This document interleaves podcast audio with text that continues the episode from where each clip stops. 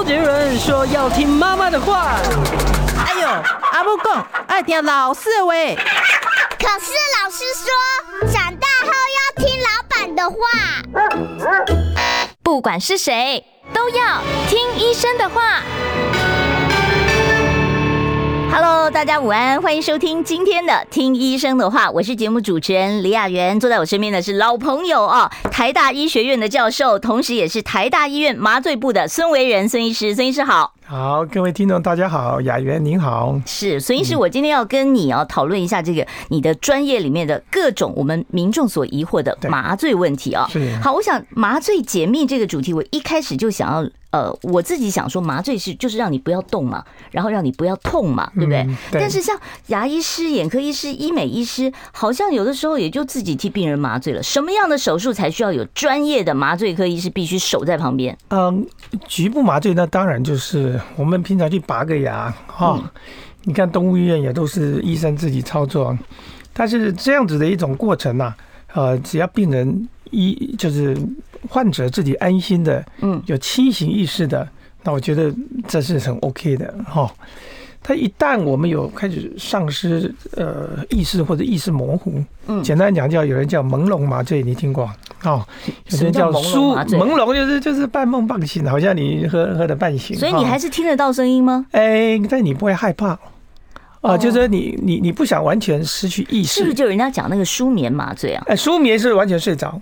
哦，所以还有一种朦胧就半醒半醒半梦半醒，那个李宗李宗盛的歌啊，半梦半醒，谭咏麟的啦，是，但是呃，只要是你的意识认知的事情开始模糊，你看酒醉就不能驾车，对不对？对，喝酒不能驾车。意思说，我们对事情的判断会出问题。它包括在这过程当中，很有可能你会对一些事情认知有一些错误。所以，包括有的医生，你会觉得医生对你毛手毛脚。你听过这种故事？哎，我常听听到那个新闻上面在报，结果那个不见得是，搞不好是。啊，对对对。所以说，有时候医生也蛮冤枉的哈。就是说，其实这个病人很爱慕我呀，哈啊，可是他在朦胧当中，他不知道，他就他就觉得你好像触碰他的身体，好像对他的意图不轨。嗯。所以我们基于两个理由，我们希望这个在场有一个专职的医生在场，比方说一定要护士在场，朦胧麻醉也要有人在场，最好有人在场，否则你到时候讲不清楚。是，所以说你你你你到时候人家说你侵犯他了，你有没有什么证据？哈，因为现在医生一定要有护士在旁边盯着了，一定一定一定一般的门诊都要有护士在旁边嘛，护理师在旁边嘛，啊，那我我好奇的一点就是，呃，如果说。这个所谓的不痛跟不动，我可不可以只不动或者是只不痛呢？还保持清醒意识？哎，呃，半身麻醉就是不动又不痛，但人是清醒的。所谓半身麻醉，不是说我手还可以动，只有脚不能动对对对，所以半身麻醉一般到第四胸椎。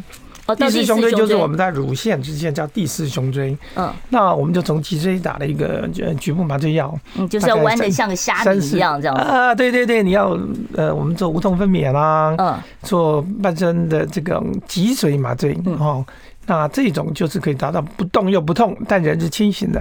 嗯，可是话说回来，很多的。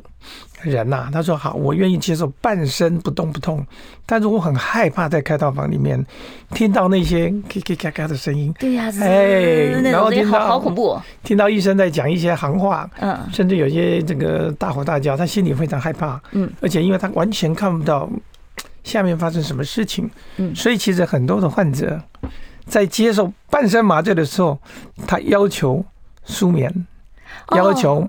睡着，那这个我就好奇了。像很多手术是健保给付的嘛，是健保给付。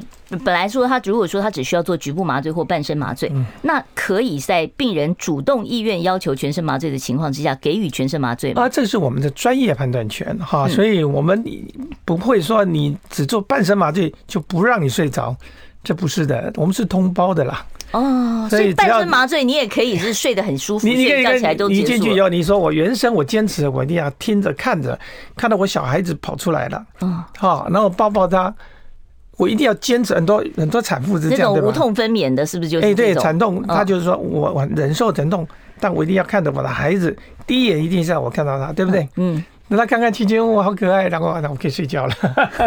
所以，所以在这个过程当中，我们其实是有阶段性的啊，提供这个他的舒适，有些是为了防止害怕，嗯有些是为了让他自己呢安心。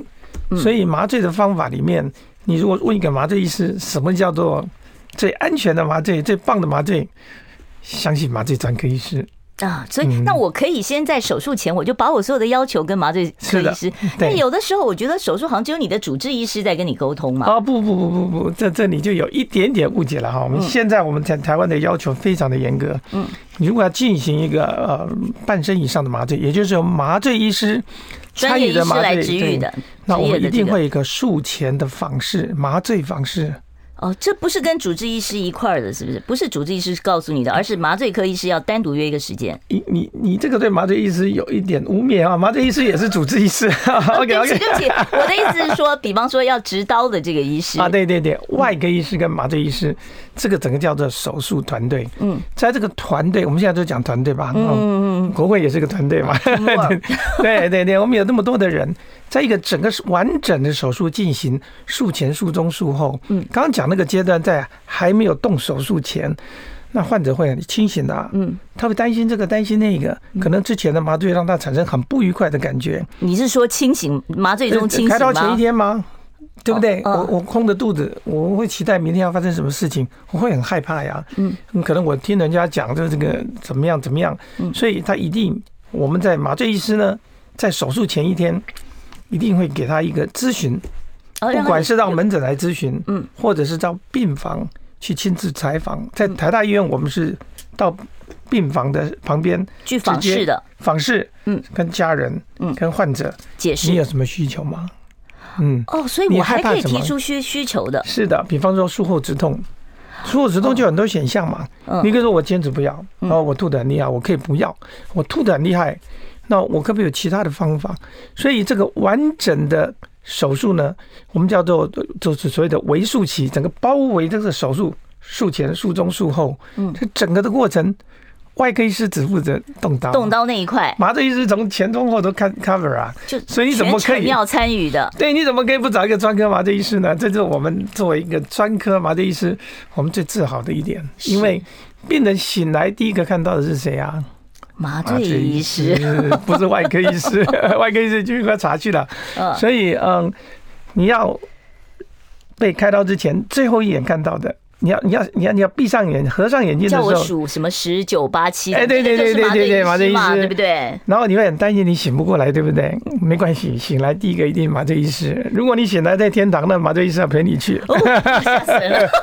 好，另外我知道，就是说现在麻醉的方式很多啊。那评估病人该用什么样的麻醉方式？呃，除了要考，你们会考虑什么样的条件？会考虑他的手术方式，还是年龄什么的呢？啊。现在的麻醉是非常非常的安全哈，我现在先各位报告，全世界由于现在科技的进步，麻醉的整个的这个这个所谓的致死致死率哈，致死率致死率啊，十万人大概顶多一个到两个哈，是这样，全全世界大概都是这样子。如果有一些什么意外，大概都是一些。啊，它非常危险的，不是，大概都是非常危险的。比方说，啊，在他这个呃进来就休克的，嗯，他就没有心跳的，啊，这种在麻醉过程中就这个致死的。那当然只有非常少数，你可能在我们的在一个很出名的叫麻醉风暴哦，对，那个连续剧里面在讲叫叫做最有名叫做这个恶性高热哈，即便是这个最危险的疾病。麻醉相关的疾病，现在都有神奇的解药，哦，除非是你你这个医师的疏失啦，嗯，所以所以我先讲麻醉的方式，呃，结果是非常安全。你刚刚的问题会是说，我要执行哪一种麻醉？对，这个是主主刀医师他决定，还是说麻醉的主治医师来决定呢？还是你们讨论过再决定呢？基本上是麻醉医师决定的哈，嗯，那麻醉医师做这个决定，他一定有个前提。他一定说这个怎么样能够让外科医师能够比较好开刀？嗯，比方这个翻来翻去，你你的很多的麻醉方式就必须依据开刀的方式，趴着开啊，坐着开。啊，趴着跟坐着，还有坐着开刀的，还有坐着开开两代啊，坐着开的 哈，啊，它更多是什么脚抬高啊等等，所以你只是不知道你你你被麻醉下去以后，你被摆成什么样奇怪的姿势而已。但是这些事情是外科医师跟麻醉科医师之间合作无间的一种默契啊。首先，第一个要从手术最容易进行、不干扰手术的情况下来完成的，这第一个。那第二个，当然我刚一开始讲这个麻醉的安全性，如果到十万分之一，那几乎是没有风险，比你走路出去过个马路被撞的机会还要低的话，那为什么能够这么低呢？那当然，因为是有麻醉医师跟麻醉的团队，嗯，随时在后嘛，看着你的这个体征、生命体征有没有任何的高低起伏变化？对，但是这里面还是有一点点的差距。比方说，我们常讲，那台风天你要不要坐飞机？哦，看它飞不飞啊？它飞我还是得坐呀，我都钱花了。呃，你比方说你去金门，碰到风很大，那它就停飞了，它就它就停飞。为什么？这个叫做飞行的风险。嗯。那麻醉科呢，就有点像飞机驾驶。我们常常致命为飞机驾驶，为什么？因为你一眼望去是各种仪表板，各种生命体征。对对对，对的。虽然后面是我的乘客，但是我看不到我乘客。哦，所以你们根本不盯着人看啊，你们是盯着仪器看。但是我最重要的是盯着他那些在仪表板上的生命真相。嗯，好。那所以说麻醉的安全性呢？还是跟患者本身的条件，比方说天后，嗯，会影响到这个飞行的安全，嗯。那那患者本身的要考虑的是什么？年龄、年龄，好，还有他的生命真相。嗯，举个例子，病人进来的时候血压只有五十，哦，你怎么能期待说我开完刀立刻到一百五？所以糖尿病很严重的糖尿病，嗯，没有控制好的，他来的时候就是休克，嗯，或者是中风，紧急手术。哦，那也没有办法禁食嘛，对不对？也没有说禁食多久，他现在都、哦、一定要禁食。可是问题是，他来的时候是紧急手术，你还能顾这么多吗？对，所以我们就有比较为如何在紧急手术下进行的方式。好，我待会儿再来请教我们今天的来宾啊，台大医院的孙维仁孙教授啊，有关于呢，我们在这个麻醉的时候有哪些事情是我们可能自己不知道，但它已经发生了啊，然后怎么样降低它的风险性？待会儿回来，我关心国事、家事、天下事，但更关心健康事。我是赵少康，推荐每天中午十二点在中广流行网、新闻网联播的《听医生的话》。我们邀请到的都是国内数一数二的医疗权威，给你一个小时满满的医疗资讯，让你健康一把抓。除了收听以外，还要到 YouTube 频道上订阅 “I Care 爱健康”，按赞、订阅、开启小铃铛，爱健康三支箭，一件不能少。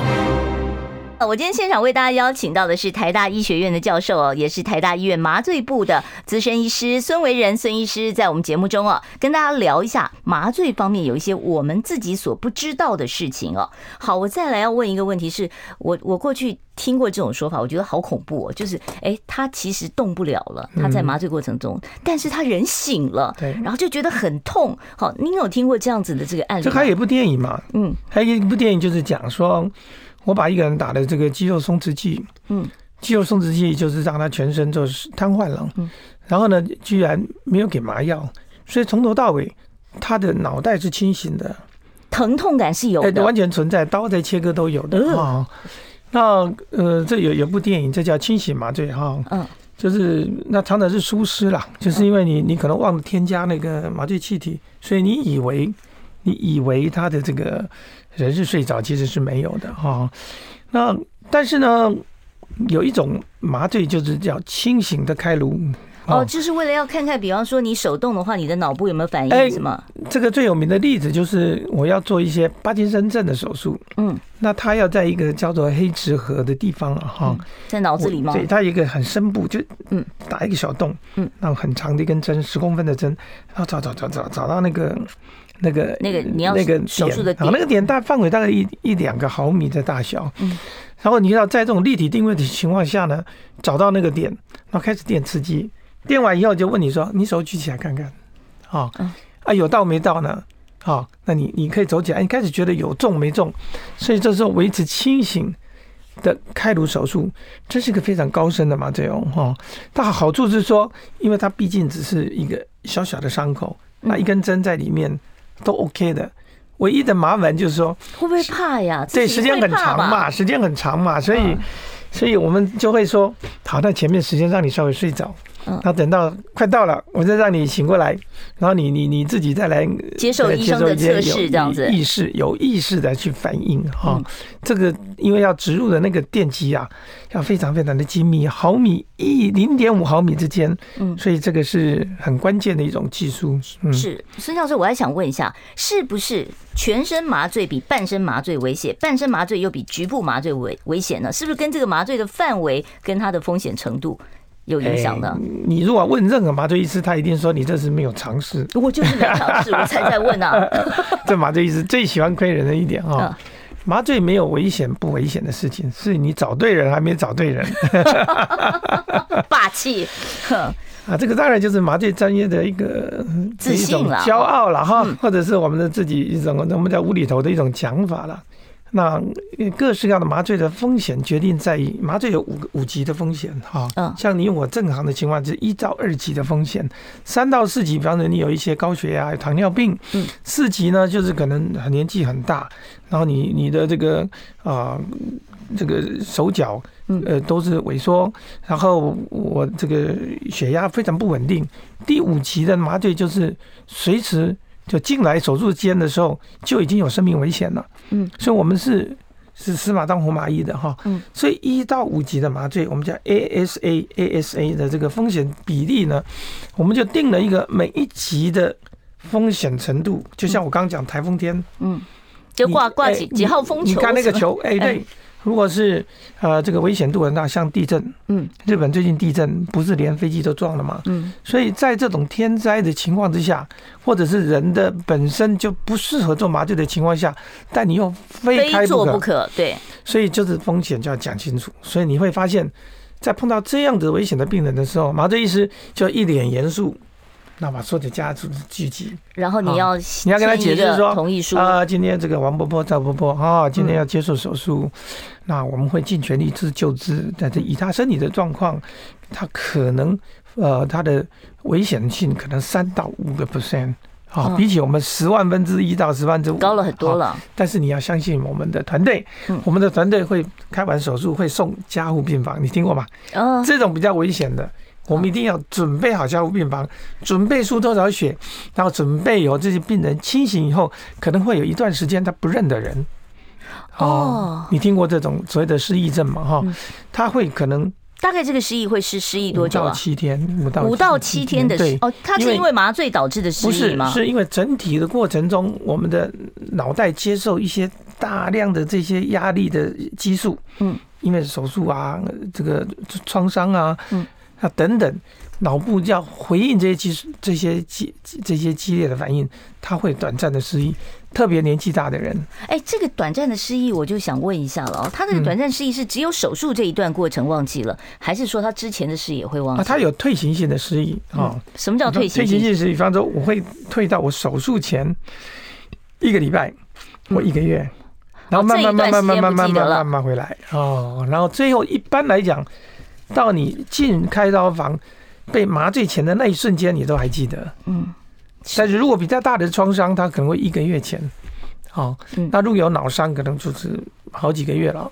所以麻醉的产生的失忆症呢，不不是麻醉造成的，呃，往往是患者本身的条件，他的压力各种压力造成的。对，当然现在越来越多，你听说有所谓的失失智症嘛？嗯，那早期的失智症如何被发现呢？就是开完刀以后发现说他怎么失失忆的情况比人家久，然后又回不来，后来才发现手术本身会诱发这个失智的这个这些表现，所以我们常常就在一个手术后清醒，就是在一个月内恢复的程度去告诉家属，你的母亲啊，嗯，八十五岁了哈，这次手术完你要特别留意。啊，他可能会有几天失忆的这样的一个状态，但这个是回得来的嘛，对不对？哎，会慢慢回得来，但有些人是回不来。哦，还真有回不来的，也回不来。对，那那不是变成已经那当然有可能就是一个是失智，一个可能是中风，手术当中可能有些气体栓塞啊，等等等。嗯，所以我们应该想说，人活这么老，他是不是每经过一次的刺激，经过一次的病变，它就可以回到原来这样的吗？还是说它本来就是一个退化的？所以您的意思是说，他在这个手术哦，这个呃结束之后，然后就短暂的失忆，所以即便他回来，也不是全部的回来。啊，是那你要问他为什么要开刀啊？健康人不会开刀啊。嗯，所以你不能赖麻醉医师说，被你麻醉完了变成这个样子。那我会说，那我我有够水小，你。不健康人，你不会没事跑来给我麻醉呀、啊？你一定是，要不然就骨头断掉。那非做救命啊！那你非麻不可、啊、对，所以说麻醉医师常常就会很气，就是说你们什么都是赖我。嗯，好，像妈妈常常赖。就是手术后如果任何后遗症都怀疑说就是麻醉出了问题，都是妈妈害的。对对对，就是你害的哦。然后其实其实不是的，就是说会接受手术一定是有病，嗯，或者有重大的创伤。这个病跟创伤本身会导致于它一连串的退化，嗯，那这样的过程我们要明白，这叫 nature course。好，呃，我要稍微休息一下了啊，待会儿呢，在半年广告之后呢，我们会再回到我们的现场现场呢，继续来跟呃孙维仁孙医师。想健康怎么这么难？想要健康一点都不难哦，现在就打开 YouTube 搜寻爱健康。看到红色的“爱健康”就是我们的频道哦，马上按下订阅，并且打开小铃铛，就能医疗保健资讯一把抓。想要健康生活，真的一点都不难，还等什么呢？爱健康的你，现在就打开 YouTube 订阅“爱健康”。欢迎大家回到我们听医生的话节目现场，不要忘了订阅一下我们的频道。我们是 I Care 爱健康哦，免费的，而且我们每天礼拜一到礼拜五哦，我们中午呢都有节目，会邀请到专家哦，都是呃非常好的权威医师。像我们今天邀请到的就是台大医学院的教授，也是台大医院麻醉部的资深主治医师孙卫仁孙教授，在我们节目中跟我们讨论麻醉的相关问题。呃，孙教授的专长呢，其实还有各各种的这个慢性疼痛，像上次我们谈过这个纤维肌痛症啊，还有神经痛，还有呢管制药品长期使用哦，也可以找这个孙教授来咨询。三十八分我会开放现场的 call in 专线，到时候再欢迎大家呢打电话来。我有一个迷思，一直想问一下孙老师哦，孙老师，很多人就说我有吃止痛药的习惯，嗯，好，那会不会将来我要做手术的时候，我就特别不容易麻醉，我就要特别的加重药量？这这个是麻醉科流行的一个笑话啊，就我就问你一个谜语嘛，嗯。呃，有什么样的动物啊？我们没有麻不倒的动物，哈，任何的动物只要活着都可以麻醉得到，但是只有一种动物是麻不倒的，你猜是什么动物？这这个有点冷笑话吧？这我怎么猜得到？你有没有听过吗？叫乌龟嘛？啊，哦，乌龟。那那乌龟为什么会麻不倒呢？因为乌龟会憋气。你最好，乌龟可以潜到水里头去，嗯，它半小时不上来，嗯，所以如果我们用气体麻醉，你给它用气体，它就它闻到那个味道，它就不吸了嘛。哦，所以它就哦，好，好，这个笑话。所以，所以啊，这个冷笑话这个回答我们就是说，只要你有呼吸，好，嗯，那没有麻不倒的动物。就回到你刚刚的议题，就是说，会不会剂量要用的比较重？对，比方说，很多病人第一个就跟我讲，偷偷讲，哦，我酒量很好。啊，千杯不醉。对，那我会不会特别难麻？千杯不醉，或者是有毒瘾的怎么办？没有，我都没这回事啊，因为这是使用的这个药理原理是不一样的。嗯，你千杯不醉，我一灌就可以让你睡着的，这是没有问题的。嗯，只是说醒来过程可能你会有一些呃，你想要喝酒啊，没得喝的这种这种感觉会出现，否则没有麻不倒的动物啊。嗯，先跟大家再再一次说明，大家不用担心。好，那我们要跟这个呃麻醉的这个主治医师。沟通的时候，我需要提供您什么样的资料呢？像我需不需要把我自己哦，我的高血压药、糖尿病药什么药都通通拿给你看呢？我要做手术麻醉前要需要吗？做这个动作？这里要感谢，如果你在台湾，嗯，如果你在台湾，你要感谢我们的健保局哈，就是我们我们有所有的这些讯息啊，嗯，基本上都在这个呃，在我们的系统里面。我们大家都可以先做一些准备。可是有的人，人家是自己偷偷买成药吃的啊。啊，是啊，这些你要说。但是比较麻烦的是一些来的时候就是急诊的患者，嗯啊，就是意识不清，你也搞不清楚他的来了来龙去脉，或者是他进来就是已经是要紧急手术的状态了。那这种情况就是我刚刚讲的，他的麻醉风险就高到五级，因为你没有任何准备。嗯，你赤手空拳要去。你不知道里面是是龙是虎啊，嗯，所以你就很担心哈。除了这个以外，啊，我们跟医生之间的沟通最好的是说，医生他会引导你问一些问题，因为你你你你用的长篇大论，他也没空跟你回答，他会针对。我们之间手上的讯息，哪些慢性病的药你们会会比较担心？会不会有凝血的问题，或者是麻醉的问题？凝血的问题，外科医师比我们更担心，因为这个止不了血，他就一直垫半天垫不起来。所以一般来讲，像用一些阿司匹林，有些要七天以前要停药啊。那我们一般比较会担心的就是糖尿病或慢性疾病，你用药有没有很规则的用药？尤其高血压用药，高血压如果没有处理得好的时候，在手术当中会有瞬间飙高上来，对这样的一个情形。那所以有可能手术中中风啊？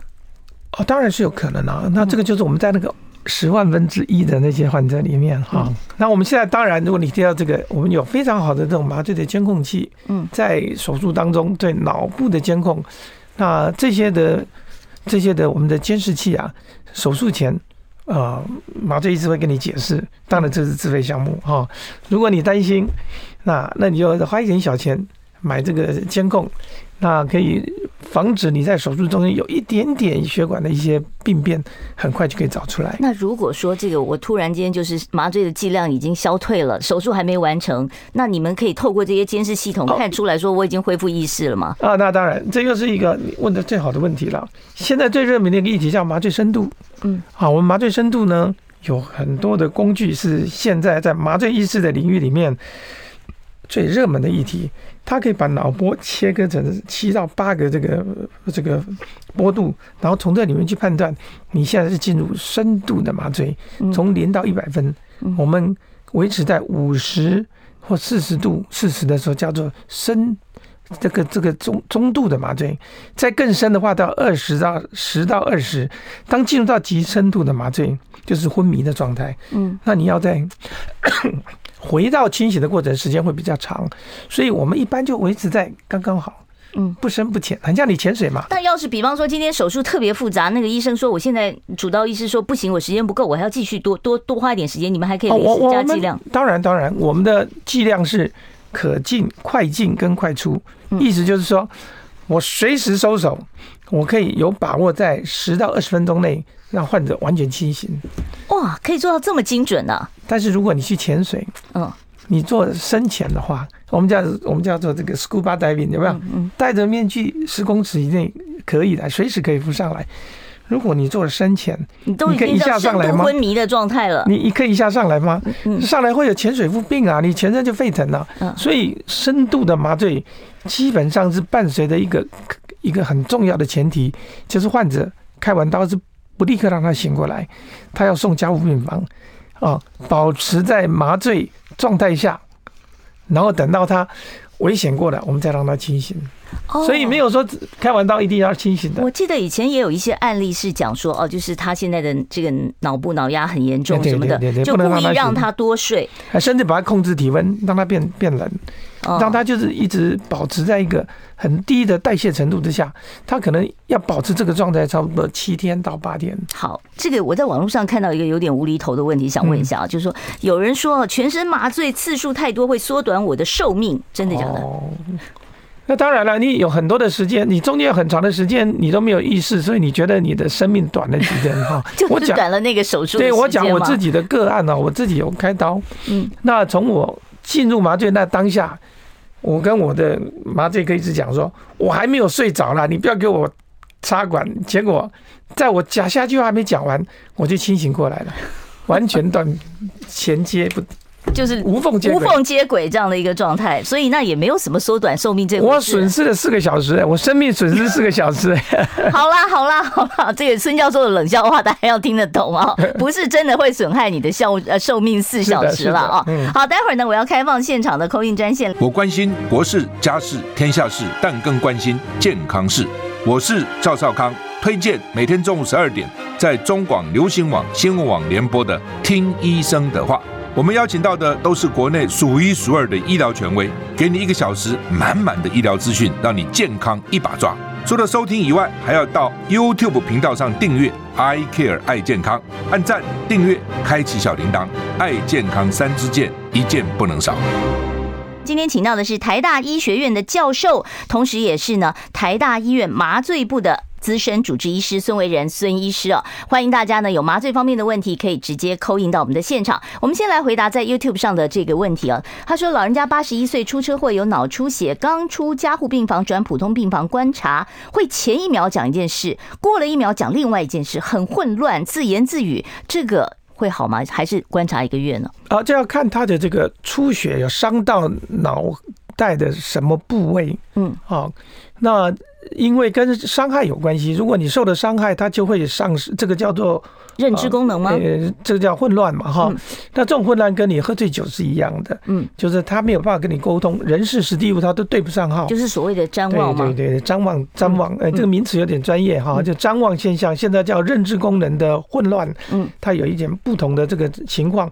呃，如果您这个父亲的状况是因为他出血，嗯，这比较麻烦。啊，因为出血他已经先受了伤害，嗯，麻醉只是让他的伤害阻止而已，嗯，他恢复是看他的出出血的这个情况，当时的状况，嗯，所以越早开刀越好。我们就说，一旦发现有中风，你一定要在最短最短的黄金时间内把这个血块拿出来。哦，他是因为车祸外伤造成的。麻醉本身大概两三天，如果单纯只有麻醉哈，我刚刚讲麻醉造成的那种意识的这个混乱，那是两三天。你喝醉酒会两三天醒不来嘛？哦，然后但如果再多的话，那就是你脑部本身受损了。本身受损。好，我们下一位听众朋友，你好，请说。职员医生好，是右边疝气，传统手术。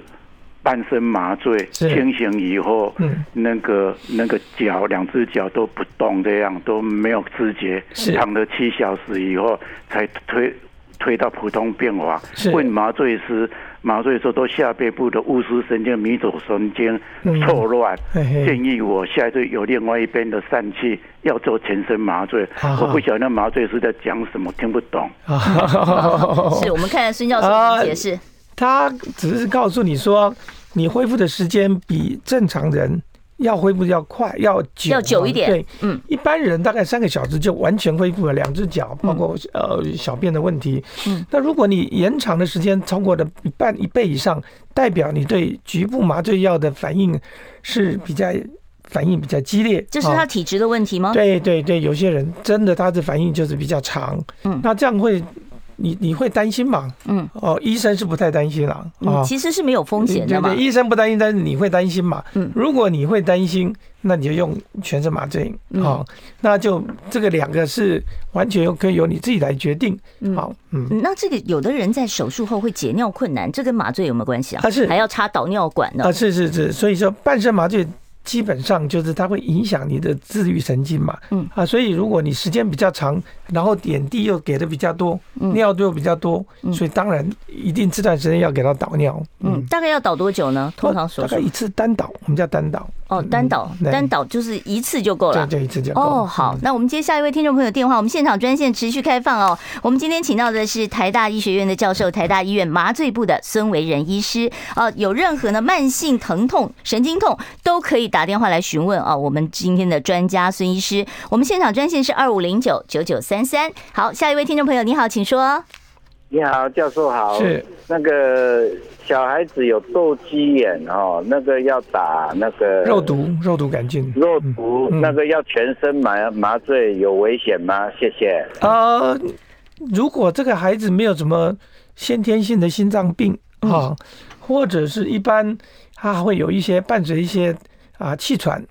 哦，气喘的人打麻药特别小心。对，插插管它比较容易有一些呼吸道的反应。嗯，如果没有这些事情，那一般而言我们会还是打一点点麻醉，否则小孩子会害怕。嗯，你打那个药啊，它会挣扎哈。嗯，那万一戳到眼球里面这种就可以用全身麻醉嘛，就是用舒眠就可以了。舒眠就可以了。哦，所以没有什么太大的风险啊，也不用太担心。我们下一位听众朋友，你好，请说。喂，哎，麻烦把收音机关小一点再讲啊。好。好，你请说，我们可以听了。两位好，嗯，我看到那个孙医师的专场里面有关疼痛的，我是因为脚踝疼痛一直连到小腿、大腿都痛，嗯，那我去找骨科医生，他有给我开药，暂时缓解，比较不痛，但是他建议我开刀，我我是想说，可以用复健的方法把它。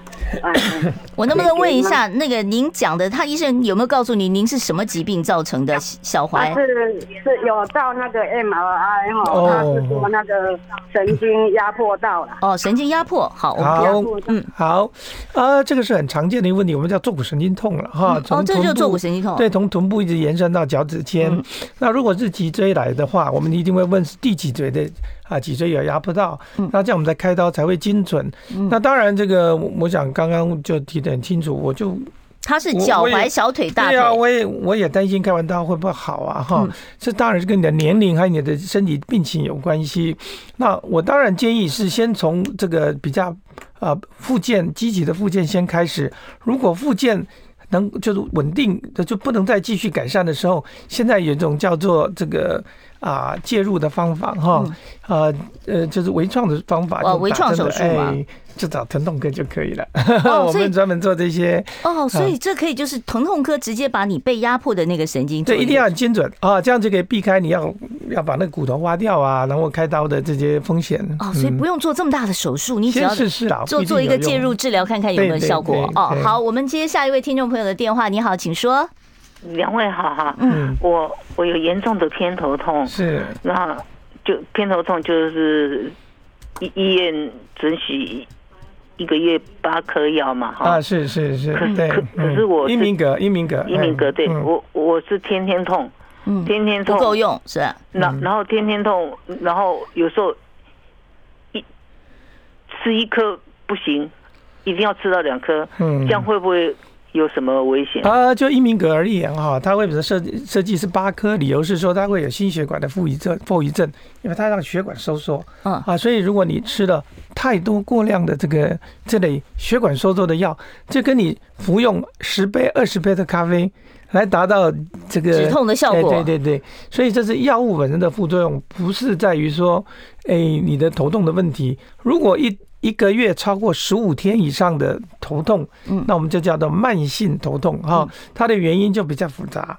那里面可以用的药物不就不就不是单纯是英明格，嗯，会有其他的一些药物。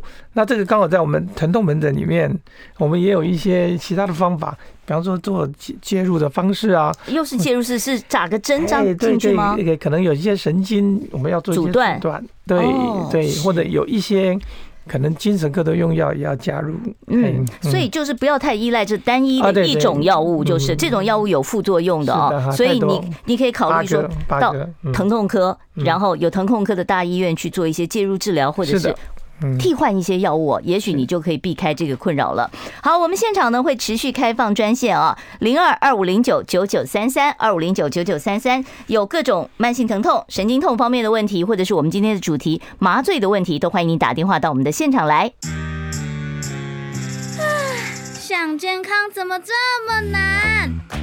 想要健康一点都不难哦，现在就打开 YouTube 搜寻“爱健康”。看到红色的爱健康就是我们的频道哦，马上按下订阅，并且打开小铃铛，就能医疗保健资讯一把抓。想要健康生活，真的一点都不难，还等什么呢？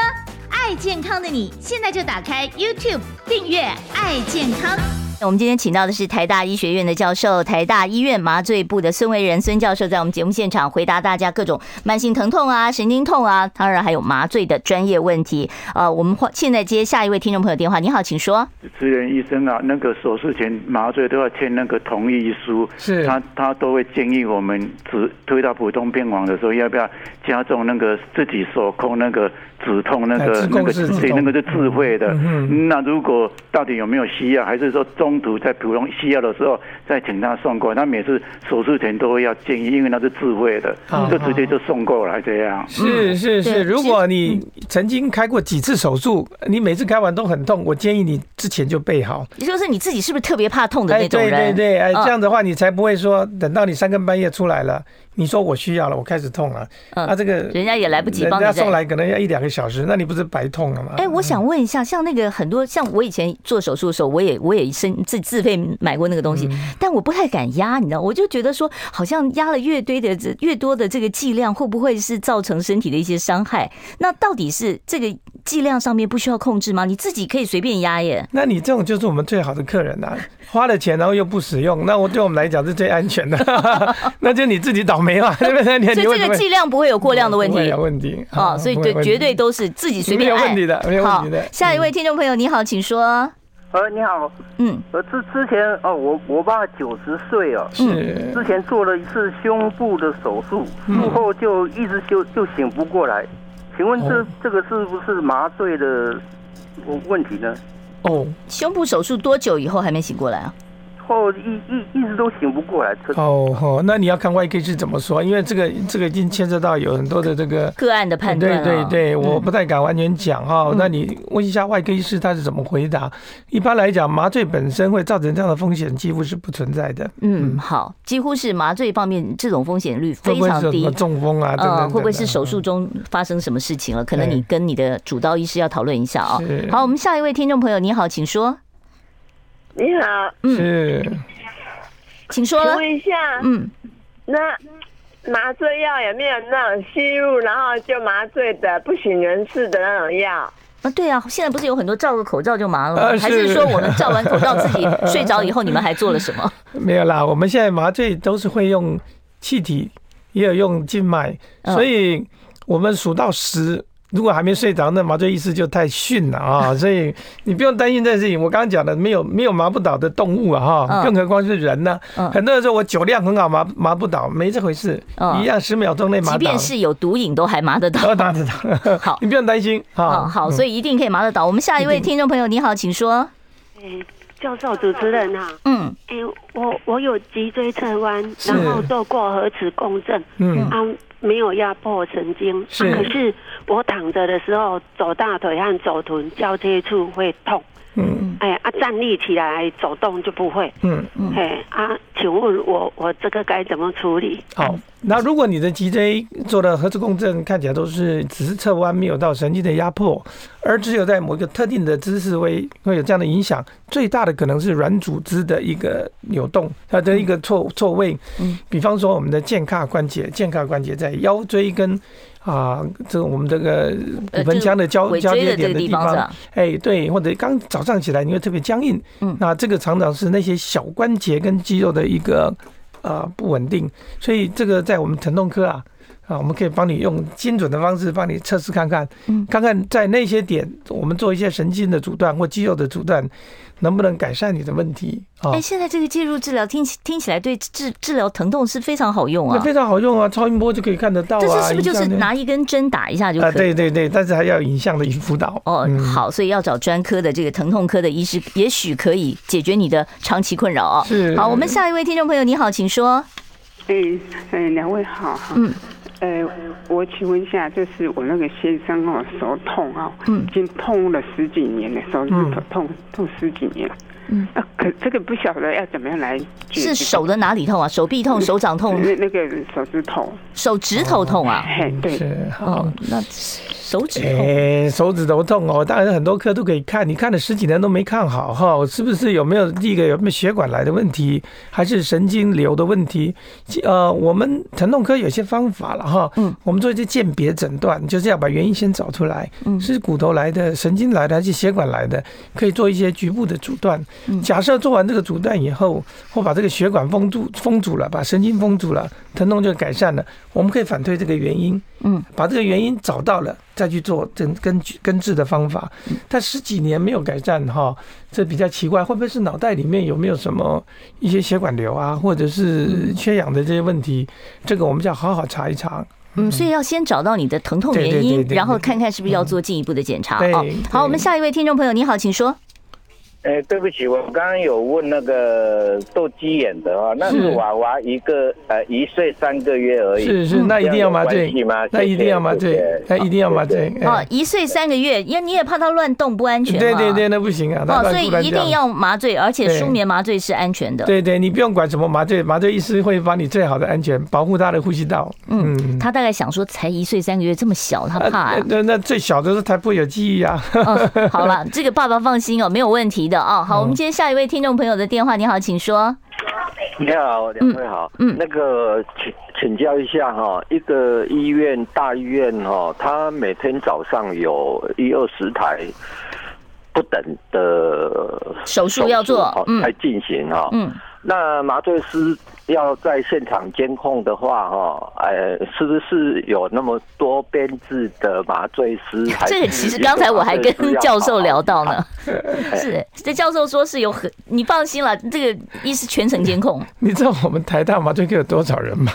呃，对啊，我也很好奇，这是这个。我们今天我们下周六就开过年会啊，我们总共两百个人呐，你放心，你在担什么心啊？哦，就是我们一天三班，我们我们开刀房有三十八个开。开刀房啊，我们有五个五个不同的地方都有，但是我们有一个好处，医生跟护士是分工合作。嗯，好，麻醉医师做药物引导以后，会把暂时性让麻醉护士最最关键的是每一间一定至少有一个到两个的。护士跟医生同时在场，所以你刚刚讲的问题是不存在的哈。因为我曾经担任过这个数百人的医院的麻醉科主任，我相信现在所有医学中心，如果这一点没做到的话，他立刻会被从医学中心的评鉴里面剔除降级。好，因为时间的关系。我今天真的没有办法再接听其他听众朋友的电话了。我们非常谢谢呢，台大医学院的教授，也是台大医院麻醉部的资深主治医师孙威仁孙医师。谢谢孙老师，谢谢。好，不要忘了，明天中午十二点零五分继续收听我们听医生的话。明天是潘老师啊，潘怀宗潘老师的时间，大家准时收听哦。我们拜拜喽，拜拜。